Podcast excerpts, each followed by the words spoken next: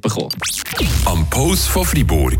Mit Monis Hunde und Katzenstübli in Laupen. Die kompetente Fachberatung für euer Liebling. Hunde- und Katzenstübli.ch Eben ganz genau, von dieser Apple-Brille ist da jetzt ein Dreht, habt ihr sicher irgendwo schon gelesen, ist Anfangswoche präsentiert worden. 3'500 Stutz soll das gute Stück kosten. Er äh, ist eigentlich nicht mehr als eine Snowboard-Brille mit Bildschirm auf beiden Seiten, wo eben äh, da vorgestellt ist worden, wo ein bisschen mehr kann als eine normale Snowboard-Brille. Äh, sollte äh, auf langsichtig gesehen die Handys und Computer irgendwann ersetzen. Das ist auch die Vision, die die dort jetzt äh, in Amerika bei diesen Apple Studios haben, haben sie auch so erzählt, würde bedeuten, dass wir dann eventuell irgendwann hier im Radio zum Beispiel nicht mehr mit unseren Hebeln irgendetwas da rumfahren, sondern alles mit diesen Brühen könnten machen oder die natürlich in eurem Alltag ebenfalls so, oder?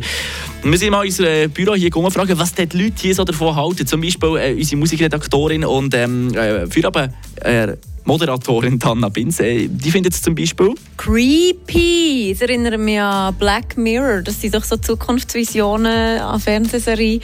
Und dort haben sie doch auch eine, die alles ging so auf der Linse ist und man auch so die Likes sieht von einer Person oder so. Ja, ich bin auch mit all diesen modernen Entwicklungen bin ich so ein bisschen, ja, das ist dann eben ein neues ähm, Serienfilm. Oder Black Mirror, die Serie, die man bekannt äh, schon überall gesehen hat, kann man dann eben auch sehen und äh, richtig fühlen, quasi, wie man direkt dabei wäre. Unser Programmchef, der Mark David Henninger, ist auch nicht wirklich so Fan. Das ist wirklich gefährlich. Aus mehreren Gründen. Einerseits wollte ich nicht, dass Apple weiss, was sie machen. Und obwohl sie sagen, nee, das ist nur lokal gespeichert, das glaube ich im Fall nicht. Erstens. Zweitens finde ich es wichtig, dass man die Realität von der Nicht-Realität unterscheiden kann. Was jetzt teilweise schon äh, schwierig ist mit der künstlichen Intelligenz. Und drittens tut das noch weiter zur Vereinsamung führen von der Gesellschaft. Ja, ich bin heute nachschauen. 23 Sensoren hat die Brille integriert, die uns da überwachen und schauen, was wir da genau machen, damit es natürlich auch das kann umsetzen kann, was man von ihm erwartet für diesen Preis, oder? Ist ebenfalls ein Argument, nicht nur Privatsphäre. Ich, ich finde es schrecklich. ja, wie alle sagen, das sieht aus wie eine Taucherbrille.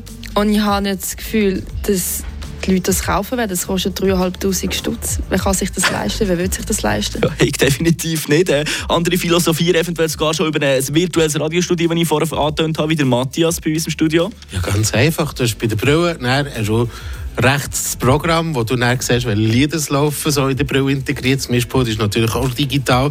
Da tut man einfach mit, dem, mit der Hand gegen rauf, dann ist das Mikrofon offen oder so. Und dann, wenn man dreimal, zweimal klatscht, kommt das nächste Lied. Ja, Keine Ahnung, aber ja. so.